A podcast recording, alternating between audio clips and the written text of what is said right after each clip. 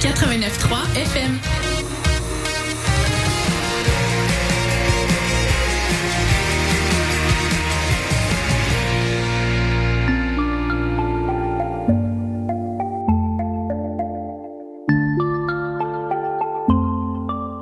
Bonjour et bienvenue, vous êtes en train d'écouter Parallèle, la nouvelle émission du CISM avec Tania et Alizé. Bonjour Tania. Bonjour Alizé, et comme vous le savez, on se retrouve pour faire le parallèle entre la vie étudiante et la vie professionnelle. Et aujourd'hui, on parle du domaine de l'économie avec deux merveilleux invités. Euh, nous avons en premier euh, Thomas euh, qui a fait une maîtrise euh, à l'Université de Montréal en économie. Bonjour. Donc euh, voilà, moi j'ai j'ai terminé ma maîtrise en économie à l'Université de Montréal cet été et j'ai rejoint euh, en tant que stagiaire euh, l'Organisation des Nations Unies. Ben, merci beaucoup euh, Thomas d'être là. Euh, on nous reçoit aussi John. Est-ce que tu peux te présenter? Euh, oui, bonjour, moi c'est John, euh, John Olympio. Je suis présentement finissant en économie politique au bac à l'Université de Montréal. Et voilà. On sait John aussi que tu fais partie des associations étudiantes et puis tu fais pas uniquement ton bac en économie. Si tu pouvais nous en dire un peu plus. Euh, oui, euh, à côté, euh, je fais partie de la délégation des Nations Unies de l'Université de Montréal. C'est une expérience assez cool aussi. Je suis dans le bureau exécutif euh, de l'association des, des étudiants en économie politique et puis je fais un stage à côté. Voilà. Oui, tu fais plein de choses euh, à l'université. C'est ça globalement. Euh, pour vous parler un peu du déroulé de l'émission, on va passer sous plusieurs étapes. Donc, en première partie, nous parlerons de votre vie quotidienne. Donc, on fera le parallèle entre vos deux vies euh, journalières, par exemple. Puis, on passera à une partie foire aux questions où il y a, euh, où Tania vous posera une dizaine de questions où vous devrez répondre par oui ou par non. Puis ensuite, on passera à une, une phase où vous allez raconter notre profession. Et toi, John, en particulier, tu as parlé de, de tes stages, par exemple, ou bien de ta vie à l'université. Et en dernière partie, on passera à une, un échange entre vous où vous poserez différentes questions où nous, on n'aurait pas eu l'idée de vous poser parce qu'on n'est pas dans le domaine. Et pour la première pause musicale, on va écouter Couleur préférée de Claude Pelgag. Mort de rire ou mort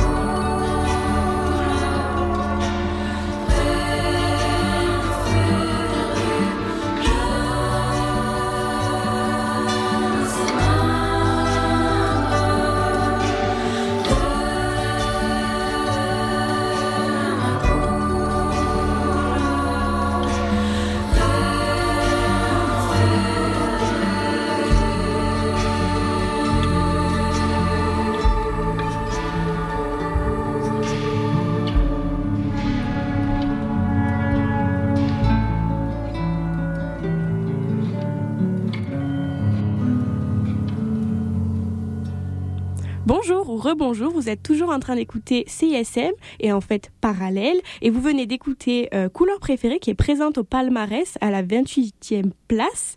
Euh, pour la suite de l'émission, on va poser différentes questions à nos invités sur leur vie quotidienne. Tania, je te laisse poser la première. Oui, merci. La première question, ce serait pour Thomas. C'est quoi une journée typique en tant que stagiaire à l'ONU?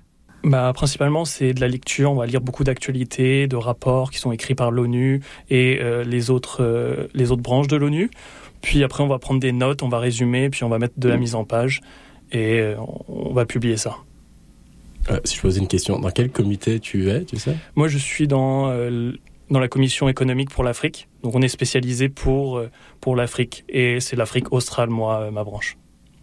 Ok. Et c'est uniquement des, des articles économiques que tu vas lire parce que vu que tu es spécialisé en économie ou c'est vraiment l'actualité en globalité? Ça reste l'actualité en général pour les pays, pour comprendre la situation de chaque pays. Puis après, on va adapter plus euh, au niveau de l'économie, comme euh, l'économie du, développement euh, et de l'environnement, etc.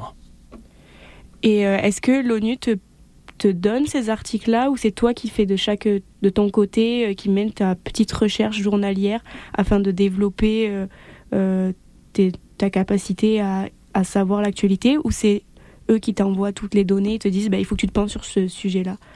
Bah, à la fois personnel, on peut suivre les actualités au niveau de la télé euh, en Afrique australe, et aussi l'ONU me transmet des anciens rapports et des rapports qui vont être publiés futurs sur, euh, sur les pays en question. Super intéressant. Et euh, John, on va te poser la même question. C'est quoi une journée typique en tant qu'étudiant en économie politique?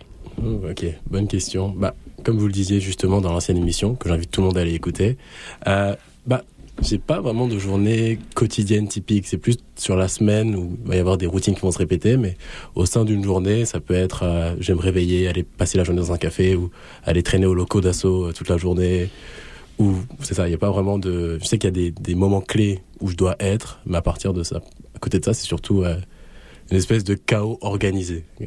Ok, mais euh, est-ce que euh, dans ta journée, euh, tu te t'octroies des moments où tu t'occupes uniquement de ton travail ou est-ce que tu fais travail, stage ou c'est vraiment en fonction de ta, jour, de ta semaine, tu te dis bah, ces jours-là sont réservés uniquement à mon- mes cours, celui-là je fais mes stages par exemple ou bien je m'occupe de l'asso parce que tu fais partie aussi tu fais partie d'une asso. Euh, quand, comment ça se passe dans ta semaine? Vu que tu Mhm. dis que c'est plus semaine C'est une question assez intéressante. Comme je le disais, c'est assez chaotique et mes tendances procrastinateurs font que je suis obligé de organiser ma journée en fonction des priorités. La chose la plus urgente, je la fais en premier. Ce qui veut dire que si là, il faut que euh, je fasse des recherches pour l'activité de ce soir la délègue, il faut que c'est ce que je vais mettre en premier. Si j'ai un devoir à rendre, un intra qui arrive, c'est ce que je vais devoir prioriser aussi. Et ça marche vraiment par ordre d'urgence plus que par euh, bloc de journée que je réserverai à un travail ou autre. Bah, écoute, euh, on espère que tu t'organises bien. Voilà. Et ma prochaine question, ce sera pour euh, Thomas. Euh, on sait qu'en plus d'être stagiaire à l'ONU, tu as fait beaucoup, beaucoup de choses et j'espère que tu pourras nous en parler. Et comment, en plus de toutes ces choses-là, tu arrives à organiser ton emploi du temps? Est-ce que toi aussi, c'est un peu un bordel désorganisé, organisé? C'est vrai que quand j'ai commencé à l'ONU, j'étais aussi. euh, je travaillais au syndicat de l'Université de Montréal, donc c'était un part-time. Donc ça avait beaucoup de charges de travail accumulées avec le stage en plus. Et je faisais partie aussi de l'association d'économie de l'Université de Montréal. Donc c'est beaucoup à gérer. Donc je pense qu'il faut s'organiser, un emploi du temps et mettre euh, des activités dans chaque case. Puis aussi gérer en fonction des deadlines, etc. Comme John l'a dit, euh, on gère au fur et à mesure. Oui, en plus, euh, là, est-ce que dans ta vie privée, c'est compliqué aussi de gérer ou tu es obligé de ramener du travail à la maison? Ou tu arrives quand même à séparer ton travail, ton stage et ce que tu ramènes à la maison? La vie privée, oui, certes, on a des activités tous, comme notamment euh, on peut aller au sport, etc., chose que je fais maintenant depuis cette nouvelle année, donc c'est une belle chose. Et euh, oui, on a des activités comme des activités, euh, moi j'assiste beaucoup à des activités de réseautage, etc. Et donc euh, c'est principalement les, les week-ends et autres. Donc il faut s'organiser euh, au niveau du temps du travail et le temps privé pour euh, gérer tout ça à bon escient. Mais du coup, est-ce que tu- vas être du style à prévoir ça, les activités ou... Non, non, non, c'est la semaine qui suit principalement. C'est pour ça que je, je, je vais dire que je vais, je vais avoir des créneaux d'urgence, on peut, on peut dire. Je, je laisse des espaces libres dans ma semaine au cas où s'il y a une activité qui sort, euh, de type une invitation m'invite pour un événement. Quel qu'il soit. Et c'est ce qui fait que tu es là avec nous aujourd'hui, parce qu'on t'a prévenu il n'y a pas si longtemps que ça pour venir. Donc encore merci. Donc garde ces, cré- ces créneaux de, de sécurité, parce qu'ils nous sont précieux pour nous, par exemple. Euh, je, on va... John, on a encore une question pour toi, euh, ben, un peu la même. Euh, on a, tu parlais de ton organisation, mais comment tu fais pour garder tout ce qui est un peu euh, section travail, etc., et en même temps garder une vie privée à côté, parce qu'on sait qu'avec les associations étudiantes, les cours, euh, c'est compliqué parfois de d'avoir un rythme un peu plus privé. Euh, c'est une question intéressante aussi, encore une fois, décidément. Euh, je fais beaucoup attention à ça, surtout cette session, parce que je sais que l'automne dernier, pas celui, pas le dernier, mais le précédent, euh, j'ai- j'avais énormément de choses à faire, beaucoup d'assauts, beaucoup d'investissements, j'avais très peu de temps pour moi, ce qui fait que rendu à l'hiver 2023, euh, je fais une sorte de burn-out où j'étais juste incapable de me remettre à travailler, incapable de me remettre au travail, de refaire l'effort d'eux. Fait que cette session, ce que j'ai appris à faire, c'est vraiment prioriser les choses importantes et pas importantes. Et puis, c'est pas grave si les choses sont plus parfaites. Si tout n'est pas fait exactement comme ça devait l'être, c'est pas grave. C'est-à-dire, j'ai passé l'après-midi à faire un travail, mais si passé une certaine heure, il est pas parfait, mais il est assez correct et digne, je vais quand même aller à la soirée au final. C'est ça. Peut-être une espèce de syndrome du finissant que j'ai développé, mais ça m'aide beaucoup en tout cas pour pallier entre le plaisir et le travail. Est-ce que tu dirais qu'il faudrait faire attention entre la frontière, entre euh, ben en fait le souci de performance qu'on pourrait avoir de faire tout parfaitement et au pire euh, de dépasser euh, le temps privé qu'on s'octroie par semaine et le fait d'être à la limite d'être de la fatigue en fait parce que c'est ce que tu dis que tellement que tu as fait de choses ben t'étais fatigué à la fin et t'es même plus performant en fait. Oui, oui, oui, oui, définitivement oui. Surtout quand je regarde euh, les gens autour de moi, par exemple, euh, je pense à un très bon ami à moi qui lui passait les sessions précédentes de sa vie à travailler. Ok, il avait des excellentes notes au final, donc ça valait le coup. Mais passer un moment, à part pour ton ego, que t'es 90 ou 98, ça change rien à ta note finale. Le problème, c'est que ça va te coûter des heures de travail énormes. Genre, en éco, on parle de la loi des rendements marginaux décroissants. Bah, c'est vraiment ça. Genre, passer au bout d'un moment, tu vas passer des heures à travailler et tu vas pas avoir beaucoup de notes en plus. Le problème, c'est que ça va te coûter très cher en termes de santé mentale. Fait qu'il faut vraiment faire attention à ça. C'est ce que j'ai envie de dire. ouais.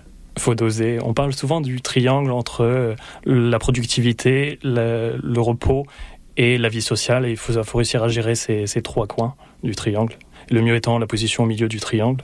Mais euh, parfois, on, on peut choisir juste que deux. Certaines, certaines personnes choisissent qu'un seul, comme euh, l'exemple de cette personne. Mhm. Et juste pour reprendre un petit point que tu as avancé, John, euh, tu nous as dit que tu faisais partie de la délégation. Est-ce que tu peux nous en parler un peu plus? Euh, je pourrais, je pourrais. C'est, euh, c'est, c'est intéressant. C'est, ok, c'est mon mot intéressant. Je le dis vraiment beaucoup quand euh, je réfléchis à la phrase que je vais dire après. Tania aussi. Ouais, ok. Mais euh, globalement, euh, la délégation, c'est, on se rejoint chaque jeudi soir. En costume et tout ça, et on va faire semblant qu'on a le travail de Thomas, globalement. on, fait, euh, on fait semblant qu'on est des, euh, bon, plutôt des ambassadeurs, on représente notre pays au sein d'un comité. Euh, ça change toutes les trois semaines. Et c'est très sympa parce qu'on est entouré de gens qui sont tous plus intelligents que nous, on a l'impression, plus doués et tout ça. Donc euh, il y a un travail de recherche un peu intense à faire avant, un travail de simulation qui est assez, euh, qui peut être assez éprouvant pour euh, le mental et tout ça, mais c'est une superbe expérience. Surtout que l'objectif après, c'est de partir à New York une semaine au NMUN, qui est l'un des plus grands modèles United Nations au monde, et avec des universités du monde entier, représenter ton pays qui t'a été enseigné avec ton université. Et ça aussi, c'est je le dis souvent, mais quand tu es dans Manhattan, tu sors de l'hôtel Hilton, tu vas à l'ambassade des Nations Unies, tu as ton Starbucks dans la main, tu es en costume, forcément ton ego, il, il en prend. Enfin, tu t'es plus humble après, c'est terrible, tu prends la grosse tête de fou, c'est c'est vraiment intéressant. Ça vous met quelque chose de concret en fait dans les mains. Exactement, exactement. C'est vraiment, surtout des, euh, des choses qu'on n'apprend pas assez dans nos programmes, j'ai l'impression. Euh, ça t'apprend des côtés rhétoriques qui sont importants, comment bien t'ex- bien t'exprimer, comment gérer ton stress, comment négocier, comment couper la poire en deux. J'ai l'impression que surtout en Amérique du Nord aussi, mais c'est quand même très théorique, euh, l'enseignement qu'on peut avoir en économie et en Sciences Po. Peut-être que ça donne quelque chose de concret derrière tout ça. Ben, merci à vous deux pour ces réponses très intéressantes, comme dirait John. On va faire une petite pause musicale avec Vertige de, Franci- de Frankie Fad.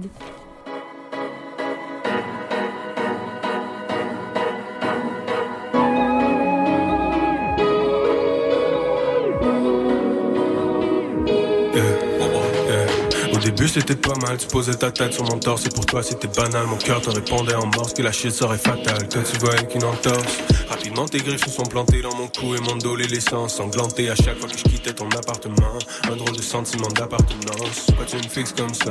Pourquoi tes yeux sont plus doux que le miel? La voix d'un chanteur de bossa vrai ça me fout la chienne.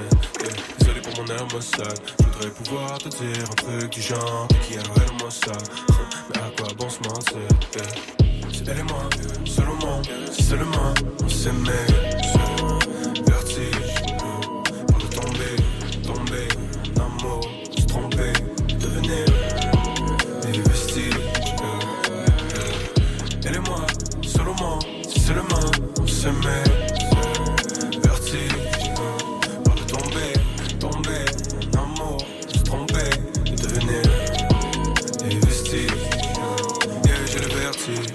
Ironique parce que j'ai toujours eu peur de pas être à la hauteur.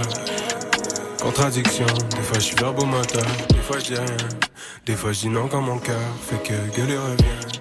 C'est fascinant la douleur qu'on s'inflige quand on se tient. C'est fascinant la douleur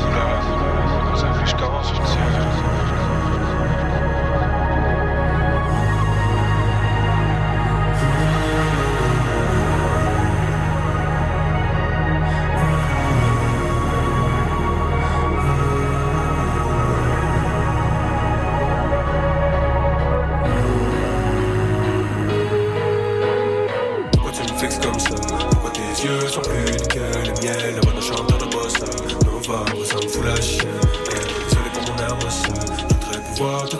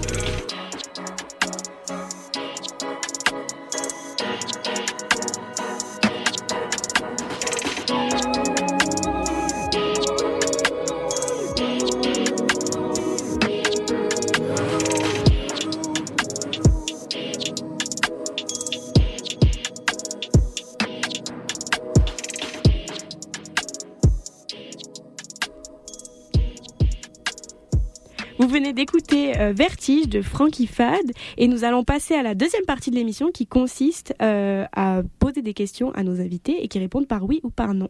Donc Tania, je te laisse poser les questions. Bon, je vais commencer ma partie préférée. Du coup, la première question est-il important de participer activement à des organisations ou des groupes communautaires, des associations étudiantes, etc., des délégations? Hum, très clairement, c'est super important de s'investir, de s'engager dans les associations étu- étudiantes, mais aussi dans les OBNL, car ça permet de rencontrer énormément de monde et euh, on apprend énormément. Et au final, euh, on s'enrichit énormément. Ouais, c'est ça. Euh, faudrait revenir sur cette question parce que, évidemment, la réponse était oui, mais c'est un très grand oui. D'accord. Est-ce que les stages sont nécessaires dans votre domaine? Alors, en économie, oui, car en économie, le cursus en économie à l'UDEM est très théorique, comme John l'a l'a mentionné au, dé- au début. Et donc, les stages permettent de, de comprendre et de voir si le domaine nous intéresse ou pas. Tout est dit, oui. Est-ce que le, réseau- le réseautage est important dans votre domaine? Bah oui, le réseautage, oui, c'est- toujours sympathique de rencontrer de nouvelles personnes de différents horizons. Et euh, ça permet, euh, comme je vous l'ai dit, de- d'avoir des, des opportunités à la fois professionnelles, notamment sur des stages qui pourraient être proposés ou des, des futurs emplois. Puis c'est toujours fun. Je sais qu'en écopole, ils font le vin et fromage. C'est assez sympa. Euh, moi, je dirais que c'est surcoté. Je dirais que c'est surcoté. C'est-à-dire, c'est important en soi d'avoir un réseau. Maintenant, les activités de réseautage, c'est très difficile euh, de savoir comment faire, comment mobiliser ton réseau derrière. Puis, imaginons que tu as, une soirée où il y a un député qui, a, qui est là. Comment t'approches un député quand t'as rien à lui dire? C'est vrai, c'est très compliqué. Puis John peut très bien en parler, il est en train d'organiser un actuellement. Est-ce que vous considérez que l'innovation technologique est un moteur important de la croissance économique? Alors oui, j'ai eu l'occasion de travailler là-dessus pour l'Afrique euh, australe, notamment la digitalisation, donc l'informatisation euh, de l'Afrique australe et l'impact. Donc c'est euh, l'accès au débit. Nous, c'est courant ici au Canada, mais là-bas, c'est très peu de personnes qui l'ont encore. Pour dire, c'est il y a uniquement une personne sur deux qui a de la donnée sur le téléphone. Donc c'est vraiment très très peu. Et donc euh, l'impact ici, c'est au niveau des entreprises, c'est que moins de 30% des entreprises ont un site internet ou Facebook. Donc moi, euh, c'est vrai que dans ma vie quotidienne, par exemple, quand je vais aller chez le coiffeur, etc., je regarde sur Google Maps où il est situé. Alors euh, là-bas, c'est quand même différent. Donc l'informatique a un impact énormément sur le commerce à la fois extérieur pour les exportations, mais aussi pour le, commerce dans le village, etc. À l'échelle du coup de tous les jours de développement, je dirais que oui. Si on devait aller à l'échelle apocalyp- apocalyptique, il y a plus de débats. C'est-à-dire en économie, il y a vraiment ce débat euh, si est-ce que oui ou non l'innovation technologique va réussir à sauver le monde, on va dire, face à tous les enjeux que vous avez en tête. Euh, un peu plus flou peut-être. Est-ce que la question de l'environnement est importante dans votre domaine? Moi, oui. Par exemple, aujourd'hui, euh, on a eu une, une conférence au niveau des ministres de Finances de toute l'Afrique concernant euh, l'environnement. Donc c'est important, comme l'Afrique est très touchée, et c'est le continent le plus touché par la crise climatique. Et donc on a aujourd'hui des sols qui sont de moins en moins productifs, et on a une famine qui est en train de s'installer progressivement, ce qui va déclencher des, flux migratoires vers l'Europe. Donc c'est une crise globale qu'il faut gérer. Comme il a dit, c'est l'un des plus gros problèmes de l'humanité. Mais j'ai l'impression qu'il y a des problèmes qui peuvent être plus intenses, euh, moins peut-être moins économiques, plus d'un point de vue politique, qui font que si on les règle pas d'abord, est-ce qu'on va pouvoir résoudre la question environnementale? Bah, Une question un peu moins sérieuse. Est-ce que l'économie, c'est que des graphiques? On dit souvent l'économie, c'est c'est des équations. Donc là, des graphiques, oui, ça permet de, de voir pour tout le monde genre l'impact de quelque chose. Mais c'est aussi des équations, beaucoup de mathématiques. Et c'est de comprendre l'impact d'une variable sur une autre, le pourquoi du comment. Ouais, c'est ça. Rendu au niveau de Thomas, vous êtes content quand il y a des graphiques dans l'économie. Est-ce que vous croyez que les innovations technologiques, tu nous as déjà, as déjà parlé Thomas, euh, telles que l'intelligence artificielle, auront un impact significatif euh, sur les emplois à venir? Là, en ce moment, il y a un engouement sur, euh, au niveau des valeurs boursières pour Nvidia, etc., sur l'intelligence artificielle. C'est c'est intéressant. On parle de révolution à la fois industrielle grâce à ça, donc ça va supprimer de l'emploi. Mais les personnes les plus qualifiées auront toujours un emploi, donc ça va, être, ça va toucher encore toujours les mêmes personnes, les personnes qui ont eu une éducation inférieure. Et donc, oui, ça va impacter euh, globalement euh, notre avenir et notre façon de penser et d'étudier. C'est la question que je me pose. Tu es plus habilité à répondre que moi, mais dans quelle mesure euh, les personnes les moins qualifiées, au final, elles sont plus flexibles pour passer sur un autre travail? Donc peut-être que si le secteur dans lequel ils sont aujourd'hui est plus rentable à cause de, l'intelligence artificielle, est-ce qu'ils pourraient passer dans un autre domaine qui serait plus intéressant Bah, si on prend l'exemple euh, du service clientèle, je pense que c'est- ça va disparaître. Aujourd'hui, on a des intelligences artificielles qui arrivent à parler, à répondre à toutes les questions. Donc, est-ce qu'on a besoin d'un service clientèle au niveau de la banque ou pour prendre un rendez-vous? C'est un- un secteur qui risque de disparaître, dont ces personnes doivent euh, réapprendre de nouvelles choses et comment euh, s'adapter au marché professionnel disponible. Est-ce qu'avoir une expérience internationale est important? Oui, ça peut- c'est un plus, mais c'est pas nécessaire. On peut juste traverser la rue, par exemple, à Montréal, et rencontrer du monde de, l'autre bout du monde et découvrir de nouvelles cultures et de nouvelles langues. C'est parler plusieurs langues, c'est un plus, notamment pour euh, pour l'ONU et les organisations internationales. C'est ça. C'est aussi euh, l'ouverture d'esprit au niveau de la culture, etc. Et comprendre ses voisins, c'est euh, permettre euh, de continuer au niveau de la paix globale dans le monde. Qu'est-ce que je peux répondre après ça Euh, bah, En vrai, en Sciences Po et surtout en éco, on aime beaucoup l'international, mais c'est parce qu'on est rendus tous mégalos, parce que en vrai de vrai, on peut avoir un impact beaucoup plus grand à notre échelle, à l'échelle provinciale par exemple, ou fédérale, ou même de ton pays. Peut-être, est-ce qu'on a vraiment besoin d'aller aussi loin en termes d'individus? Peut-être pas. Même moi, par exemple, je sais que j'ai envie d'agir à l'international, donc je suis pas un bon exemple. Est-ce que le café est votre meilleur allié? Non, je ne bois pas de café. Donc euh, uniquement de l'eau. Quand j'étais étudiant, des gourous euh, pendant les examens, classiques, comme tout le monde. et toi, John, dis-nous. Oui, euh, oui et non, c'est-à-dire j'essaie de faire attention parce que mine de rien, ça reste une addiction comme une autre, mais euh, en période d'examen, sans café, c'est pas possible. Euh, Du coup, on va repartir sur une question. Vous vouliez revenir euh, dès le départ. Euh, donc, euh, sur la que- première question, est-ce qu'il est important de participer activement à des organisations ou à des groupes communautaires? Euh, bah, moi, je trouve que oui. Bah, encore une fois, c'est l'un des trucs de l'étudiant qui ressort beaucoup. C'est euh, à l'université, que tu sois étudiant étranger ou non, mais c'est vraiment facile d'aller à ton cours de 3 heures, faire semblant d'écouter sur ton téléphone tout le long, et après rentrer chez toi et parler à personne. Si tu fais ça, ton université va passer très vite. Ça va être très triste et tu vas pas trop t'amuser. Moi, je sais que c'est dans les associations que je me suis fait tous mes amis. C'est dans les associations que j'ai vraiment réussi à trouver du plaisir dans l'université. Peu importe l'association au final. Euh, ça change vraiment ta vision de la fac. Maintenant, quand je me balade dans l'université, par exemple, j'ai l'impression de connaître tout le monde. Peu importe où je vais, je sais que je vais trouver quelqu'un avec qui m'amuser, passer des bons moments et, ça va être sympa. L'université est un lieu plus accueillant que quand tu es au début et que tu connais personne. C'est vrai que les, liens sociaux, c'est vraiment très important à l'université.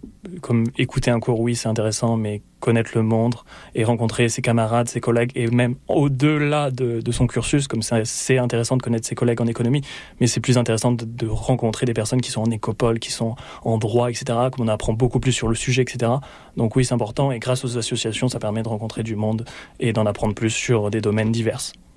Souvent, quand je parle de mon expérience internationale, je dis que j'apprends beaucoup en cours, mais en réalité, j'apprends plus à la rencontre des gens que je croise rien que dans le couloir, que euh, ou bien même euh, d'une conférence qui peut se passer à l'extérieur de tous mes cours, que en soi dans mon cours, parce que mon cours, euh, on va dire que je me suis inscrite dans ce cursus-là, ce qui fait que c'est quelque chose qui m'intéresse déjà, donc des fois que j'ai certaines aptitudes à avoir ce sujet-là dans les mains.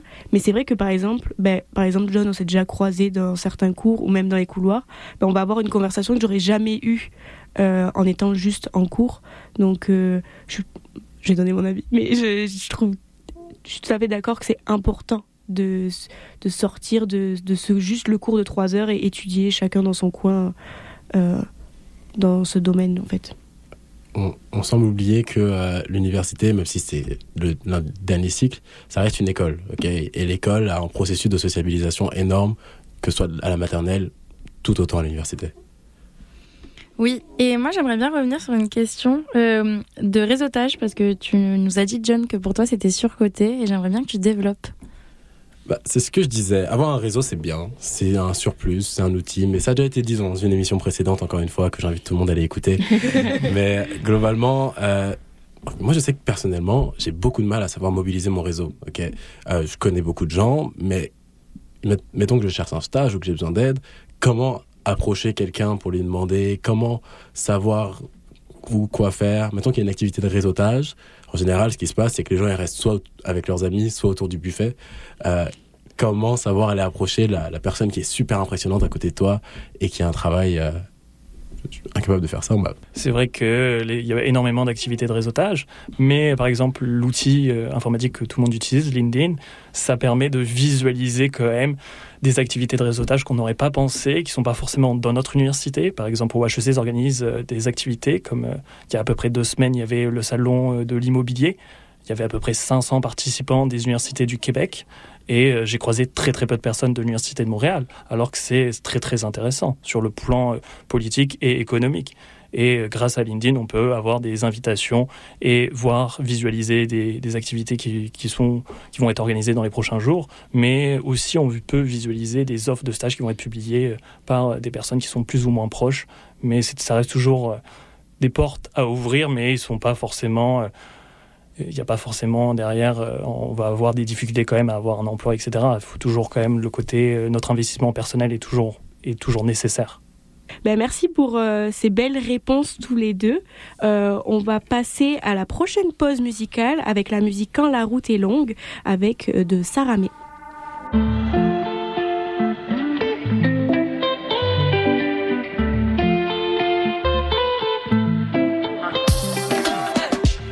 Hommes BDM et moi j'en fais fi. Ils disent je t'aime, connaissent pas le meaning.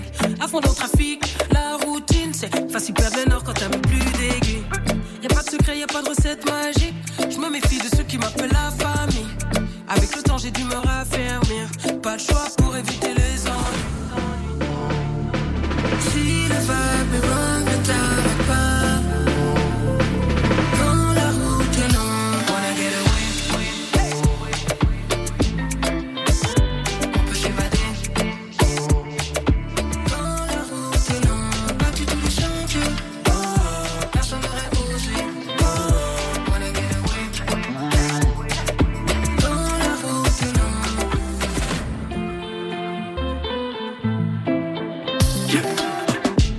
Ils peuvent suivre mon chemin, mais tant que je les croise pas. Ils peuvent repasser mon linge en autant qu'ils le froissent pas. Quand la route est longue, je prends des raccourcis. Peu importe, ça va et tout qu'on aboutit. Oh non, c'est impossible que je m'accroupisse. Seulement pour avoir sa part du clafoutis. Bam, bam, bam. Si le vibe wrong, je suis la longue blague. Bye bye, je suis gone.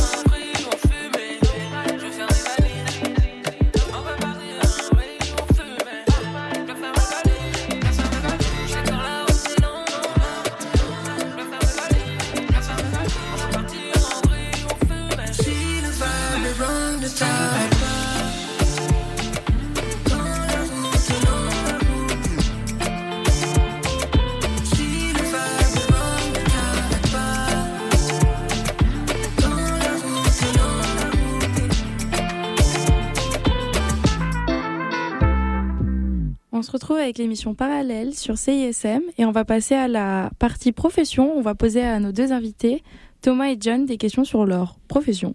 Oui, tout simplement. Et la première question, elle est pour toi, Thomas. Euh, Est-ce que collaborer avec des économistes ou des politologues dans le travail à l'ONU, enfin dans ton stage, dans ce cadre-là, fait-il partie de ta routine professionnelle? Oui, très clairement. Je, nous, on travaille en tant, en tant qu'économistes. On a un petit groupe d'économistes qui travaillent sur l'Afrique australe. Et donc, euh, nos projets, nos récaps, nos résumés, nos slides sont partagés, sont présentés en conférence principalement, et aussi sur le site internet, mais en conférence comme la COM 2024 qui été organisée aujourd'hui. C'est euh, les ministres des Finances de toute l'Afrique. Et euh, parfois, c'est uniquement, par exemple, les premiers ministres de l'Afrique australe sur, par exemple, la, la digitalisation des petites et moyennes entreprises. Et du coup, je vais faire un petit bond sur John. Vu que toi, tu es en économie politique, est-ce que euh, tu fais ce lien-là dans tes cours de, euh, ben, je fais travail, tu travailles en économie, comme euh, Thomas, et puis après faire cette, ce lien avec la présentation de, des problèmes, par exemple, qui peuvent être évoqués?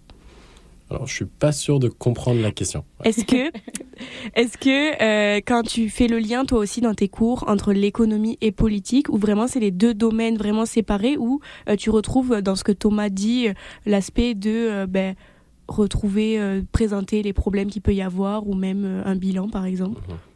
Ok. Alors déjà, je fais de l'économie et politique. Donc comment mon programme est fait, c'est que c'est censé être les deux trucs séparés, ok, sauf un ou deux cours de, de fusion des deux.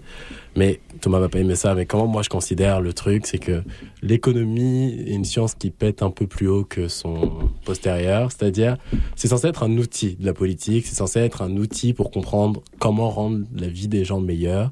Et le problème, c'est que l'économie aujourd'hui, depuis son désencastrement, euh, sa création en tant que science, j'ai l'impression que ça se ça, c'est ça, on perd un peu trop de ça de vue dans ma compréhension de l'histoire. Après, par exemple, là, l'exemple concret au niveau de, l'ONU, là, on a deux consultants, euh, dont un à Ottawa, qui est directeur du programme euh, d'affaires publiques euh, Ottawa, là. Et donc, euh, lui, il m'a demandé de travailler sur, euh, de créer des graphiques sur R. Donc, c'est principalement euh, des qualités d'économistes euh, pour gérer ça. Les, Mm. les consultants politiques ne connaissent pas forcément des logiciels de mise en graphique et de données, d'analyse de données, etc. Mais dans ce cas-là, c'est exactement ça. C'est on a eu besoin, il y avait un projet politique derrière qui avait besoin de compétences d'économistes, du coup, comme outil pour pouvoir associer un but derrière. Ce C'est un puzzle. Ouais, c'est ça. C'est ça. Ben, on va revenir sur toi, John. Euh, on va encore parler de ton association étudiante. Euh, comment ton implication dans ton association étudiante, tu penses qu'elle va te servir dans ton futur? Oh, ok. Euh, comment ça va me servir? Bah, Outre, comme Alizé disait, il y a beaucoup de qualités interpersonnelles que j'ai pu développer en étant exposé à plein de gens, c'est-à-dire j'apprends comment me gérer, comment gérer les gens, comment parler, comment ça marche. Ça, c'est des qualités qui vont te servir, qui vont me servir en tout cas toute la vie, j'ai l'impression. Donc, comment être, comment rester un être social, même quand t'as plus de batterie sociale aussi. Ça, c'est un truc que euh, doit apprendre en étant dans une asso qui peut servir toute la vie. Et je pense que c'est surtout au sein des qualités qu'on a pu apprendre soi-même plutôt que hein, peut-être aussi le réseau en fait, si qui peut ça pourrait m'aider plus tard. Je ne sais pas trop. euh, honnêtement, c'est une très bonne question. Ben, pour faire un peu le parallèle, euh, vu que tu as été dans une association étudiante, Thomas, est-ce que tu pourrais nous dire comment ça t'a servi pour ton stage, ton travail? Bah, s'investir, s'engager dans une association étudiante, c'est très très bon sur le CV. C'est très reconnu car on le fait de façon volontaire et gratuite. Et on apprend énormément en compétences comme organiser des, des, soirées carrières, des événements culturels, sportifs et autres. Donc euh, on apprend en, capacité et euh, en, en connaissance. Donc c'est vraiment très important. Et ce lien entre le monde euh, professionnel et le monde académique est très intéressant. C'est une première marche euh, à marcher pour euh, s'orienter vers le monde professionnel, je pense. Je vais te demander, est-ce que par curiosité, tu es encore en contact avec des gens avec qui tu étais au bac, par exemple, ou à la licence plutôt, et au master? Au bac d'économie en France, oui, j'ai toujours des j'ai toujours des très bons amis en France. J'ai fait aussi euh, ma dernière année de bac euh, en échange en Espagne, et donc là-bas j'ai gardé quand même énormément de d'amis, et donc euh, ça fait plusieurs années là, les trois dernières années que je suis retourné en Espagne l'été pour revoir mes amis, etc. et garder des contacts. Donc en fait, tout est, en fait, le réseau, c'est hyper important en économie. On penserait pas. Mais euh, c'est vrai que je voulais revenir aussi sur ta batterie sociale que tu parlais, parce qu'on parlait du burn-out, etc. Est-ce que euh, tu, estimes, John, que c'est important que dans ta journée, tu fasses une pause pour toi-même et juste littéralement t'arrêter pour que tu puisses recharger ces batteries-là euh, et pour pas finir étouffé Hum, Dans l'absolu, je dirais que oui. Après, je suis chanceux d'avoir une batterie sociale quasiment illimitée. C'est-à-dire, même quand je suis sur mes réserves, je sais faire semblant que ça va très bien et rester un être sociable. Du coup, quali- qualité que j'ai dû développer ces derniers temps. Donc, je peux attendre de rentrer chez moi pour la, la, la recharger. Mais c'est vrai qu'il y a des jours comme ça où euh, je sais que ça fait 3-4 jours que je suis tout le temps dehors, que je suis tout le temps confronté. Et j'ai besoin de rester dans mon lit à faire un truc stupide, soit scroller sur Insta pendant des heures, soit jouer à un jeu quelconque, mais arrêter de penser quelques temps histoire de recharger un peu euh, cette batterie. Ben, Merci pour ces réponses très intéressantes. J'ai une question pour toi, Thomas. Est-ce que tu as déjà fait des missions de... sur le terrain, vu que tu ben, dans le cadre de ton stage ou... Alors, il faut noter que mon stage est principalement totalement en distanciel. Moi, je travaille depuis Montréal pour le bureau de l'Afrique et donc euh, le bureau d'Afrique en, en Zambie, à Lusaka.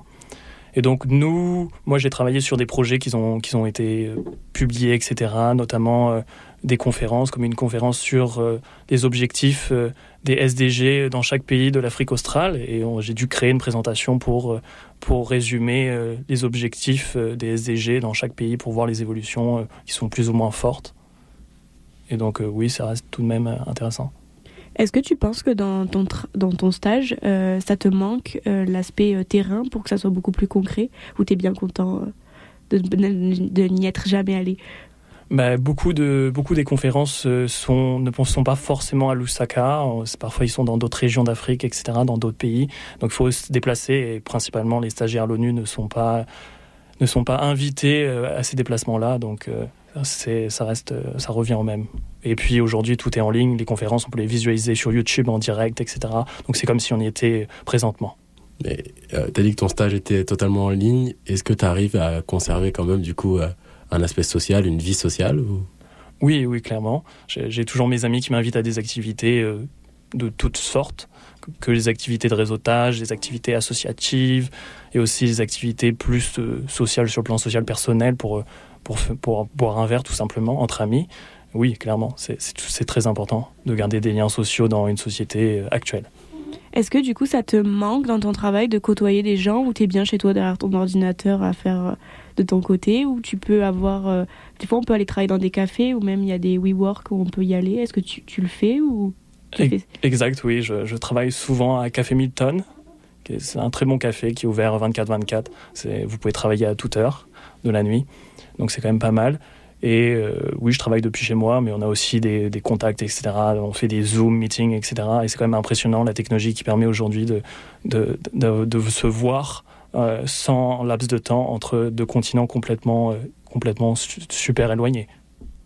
Est-ce que tu peux revenir sur la, la démographie de tes collègues un peu? C'est qui, quoi, ils viennent d'où? Euh, C'est des gens de tous horizons ou c'est tout un...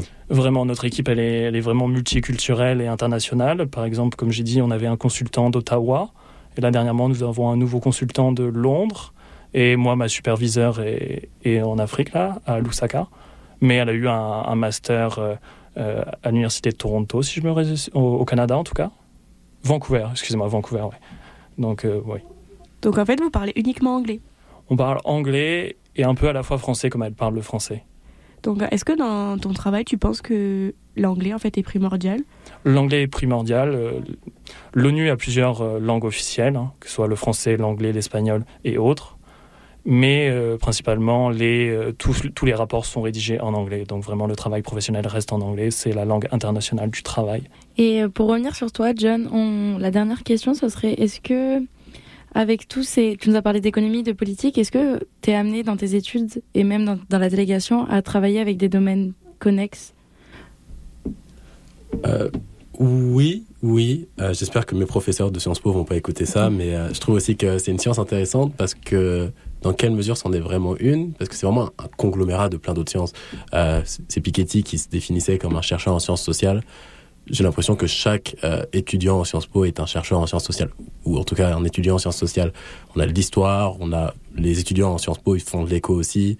Euh, Il y a y a plein de choses nécessaires à être un bon sciences potiste. Donc si t'es en écopole, t'es obligé de toucher à des domaines connexes. Mais du coup, tous tes travaux tournent, euh, en- quand tu fais des travaux en sciences politiques, par exemple, ils tournent au- automatiquement pardon, autour de l'économie, ou tu fais, as d'autres sujets, par exemple, que tu aimes bien et que tu sors de l'économie un peu? Euh, ça a évolué. Ça a évolué au, au cours de ma scolarité. Au début, j'étais réellement intéressé par les questions de développement. Mais comme je disais tout à l'heure, euh, j'ai l'impression qu'aujourd'hui, on a des petits problèmes euh, politiques, notamment le fait que la politique de la nuance n'existe plus euh, en Europe. J'ai envie de dire, on est tous l'un contre l'autre, on se tape dessus. Euh, Il y a de la polarisation qui a que j'ai beaucoup beaucoup de mal à comprendre. Donc j'ai tendance à orienter mes, mes travaux un peu sur ces questions-là. Et là, en ce moment, j'ai essayé de travailler justement sur un travail de recherche qui essaye de conjuguer un peu les deux, c'est-à-dire dans quelle mesure la polarisation constante en Europe va peut pourrait impacter euh, leur économie, notamment avec les élections européennes qui arrivent. Et est-ce que toi, Thomas, dans ton, dans ton cursus de maîtrise, est-ce que tu avais inclus de la politique dedans Parce que toi, tu fais, avais juste fait en économie? Donc, est-ce que tu avais introduit une question politique dedans? Pas du tout. Euh, C'était uniquement de l'économie, des chiffres, des équations, des régressions linéaires, comme on le dit. Euh, non, très très peu de, très peu, peu de lettres. C'était très rare d'écrire euh, plus de trois phrases dans une copie, dans un examen d'économie, surtout au niveau maîtrise et même au baccalauréat, j'ose dire.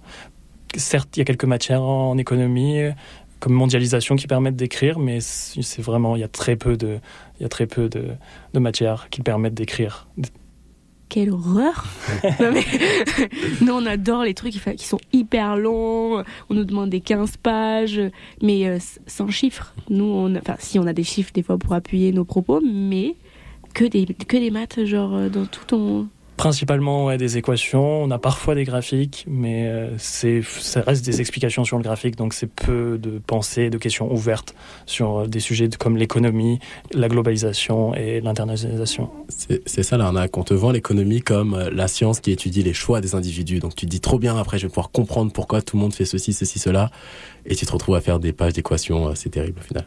Mais c'est vrai que l'économie, on la lie beaucoup à la sociologie aussi, donc je pense que c'est ça qui fait que les gens pensent que vous écrivez beaucoup, mais non. On va faire une petite pause musicale avec La nuit s'achève de Valence.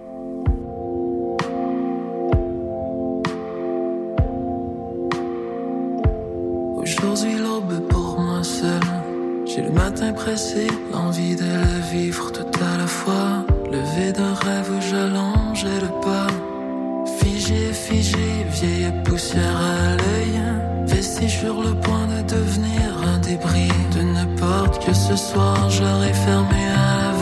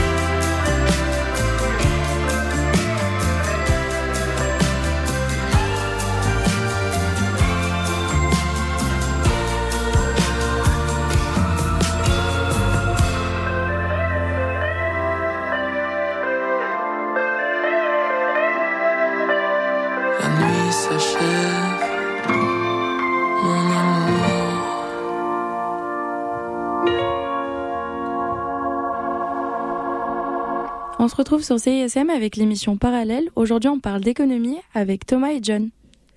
Oui, et là, c'est le moment où vous pouvez y aller, vous pouvez vous poser les questions que vous voulez, que nous, on n'aurait pas eu l'idée, par exemple, de vous poser, parce que nous ne sommes pas du tout dans le domaine.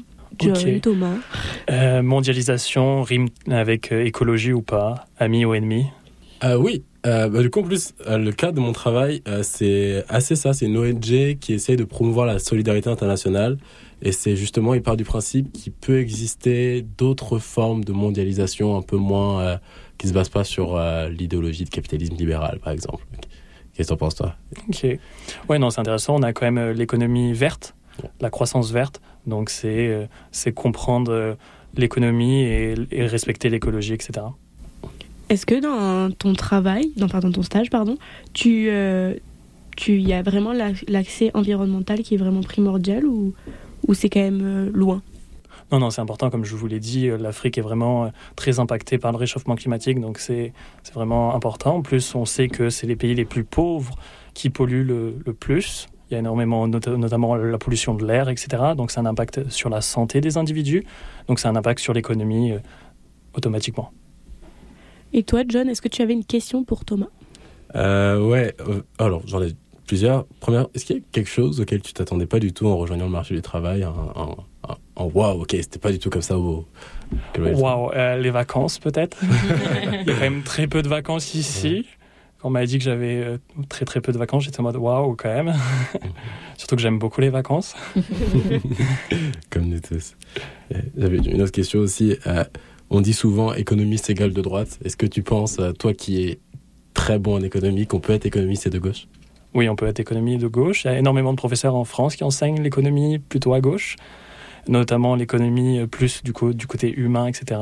C'est euh, les capacités d'Amartya Sen, par exemple, qui est, que je vous conseille de lire, etc., qui est très très intéressant. Je vous le déconseille. Le, le, ce, qui, dit, ce que dit, enfin, en tout cas, ce que dit Sen en général, c'est très très intéressant, mais c'est illisible. Mhm des résumés, on va lire des résumés. des résumés pas son, livre risque d'être compliqué, mais il y a des très bons résumés et des très bonnes thèses qui sont écrites là-dessus. Et comprendre l'humain, etc., que par exemple au niveau du, PIB, le, produit intérieur brut, ne tient pas en compte de l'économie informelle, l'économie non marchande. Et euh, il y a énormément, par exemple, le travail associatif n'est pas pris en compte dans, euh, cet indicateur-là. Et c'est principalement, par exemple, la femme qui, qui, est, qui s'investit dans euh, les associations, etc. Donc il y a une sous-représentation de la femme, etc. Donc il y a aussi euh, l'impact du genre dans l'économie qui peut être travaillé. Et euh, du coup, Thomas, est-ce que tu avais une autre question pour John? Oui, oui, bah oui. Euh, au niveau de la sphère politique, là, on voit beaucoup que, notamment en France, que c'est de plus en plus jeune, avec un Premier ministre, Gabriel Attal, plus jeune. Mais aux États-Unis, c'est tout le contraire. On a, on a deux personnes qui sont quasi à la retraite, là, Biden et Trump. Donc, comment ça se passe au niveau Est-ce que M'en parle pas, parle pas. C'est ma question en ce moment. Euh, moi, il y a deux choses que je comprends pas. Déjà, bon, comment ça se fait qu'ils aient pas créé, je veux dire, de toute pièce, un candidat, on va dire, jeune et performant et charismatique pour un nouveau Macron, par exemple, aux États-Unis, marcherait trop bien. Pourquoi aucun des partis n'a créé ça? Pourquoi en France aussi, par exemple, on mentionnait ça tout à l'heure, euh, la gauche, par exemple, n'arrive pas à créer aussi pareil un, un, jeune qui pourrait plaire aux gens, même titre qu'il y a Bardella à l'extrême droite ou euh, ou comment il s'appelle, trou de mémoire, le nouveau Premier ministre Gabriel. Gabriel Attal, euh, au centre. pourquoi la gauche n'arrive pas à faire émerger un nouveau gros candidat? C'est de très bonnes questions que tu poses. Euh, je suis incapable de te répondre. Incapable de te répondre. Bah, je vais me permettre de donner mon avis. Euh, moi, pour tout ce qui est États-Unis, je pense que c'est un pays qui est très porté sur la tradition et garder les mêmes valeurs.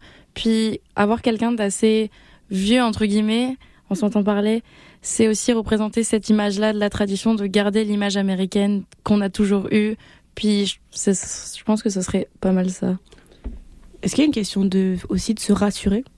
Parce que les personnes plus âgées rassurent dans le sens où, ben, dans le sens où, j'adore ce qu'il y a une réaction quand je dis ça, euh, dans le sens où on va dire que les plus âgés ont la science infuse, ce qui est peut-être pas le cas, euh, c'est pas peut-être pas notre, votre, notre avis, ce n'est pas le mien non plus, mais euh, voilà, question de, de se rassurer. On dit que plus on vieillit, plus on devient sage, donc on, on, acquiert la connaissance au fur et à mesure, le capital humain, comme on dit, qu'on prend de plus en plus, mais euh, à voir. À voir. La question qui se pose, c'est au niveau de l'université. Est-ce qu'il y a toujours autant de monde qui étudie les sciences politiques à l'université? Le constat, je pense que c'est oui.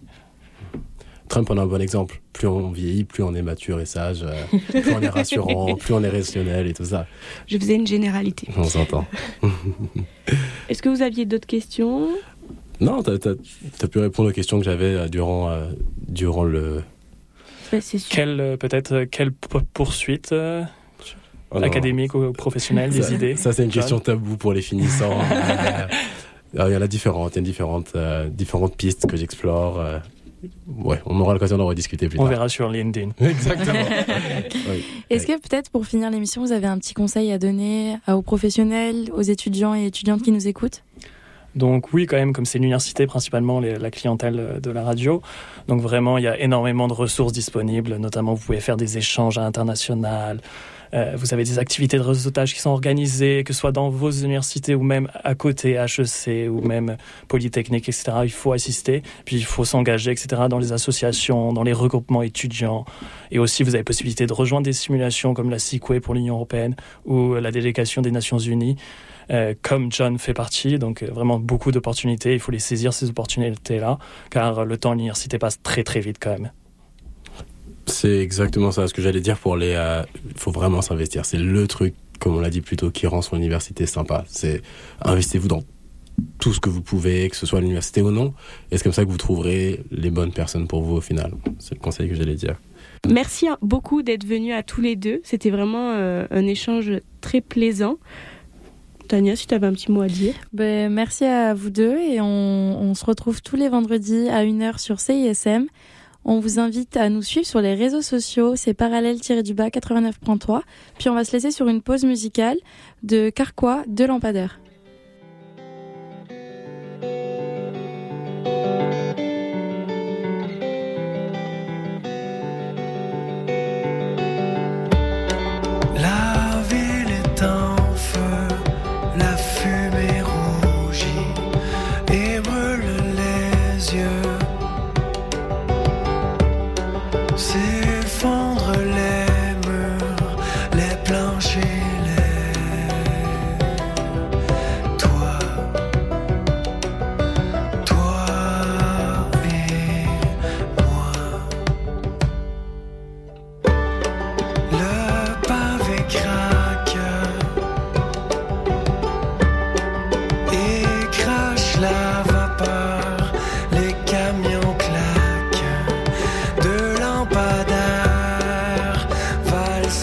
fire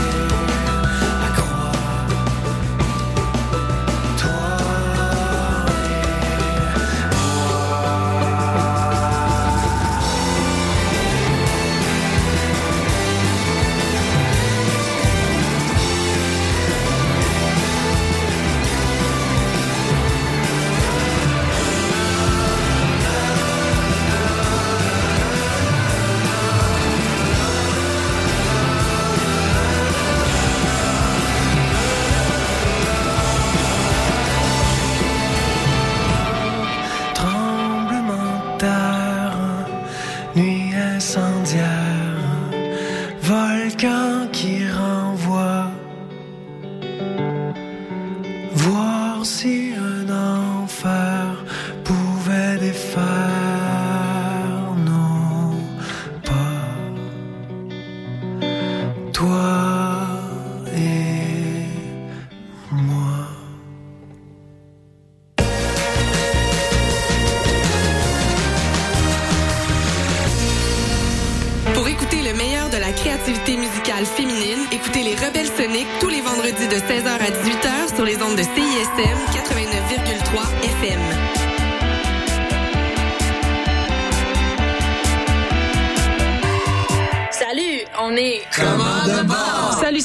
Salut, c'est Gabuchard.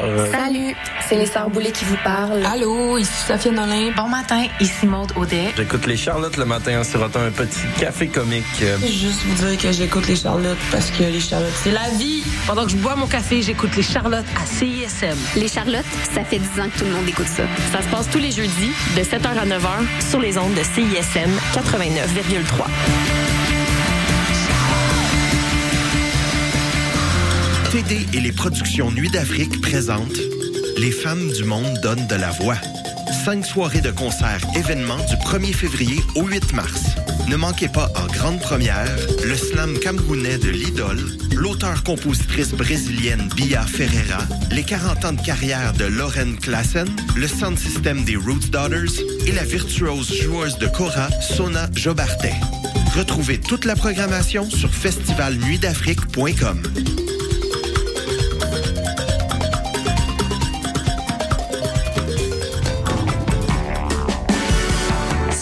Ici Mathilde de Oui Merci. Vous écoutez CISM.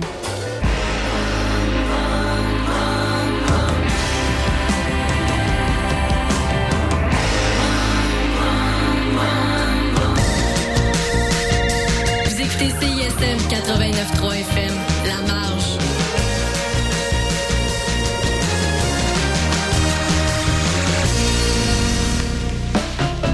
écoutez La Collation, 30 minutes du meilleur de la musique francophone de CISM, votre dose d'énergie pour continuer la journée.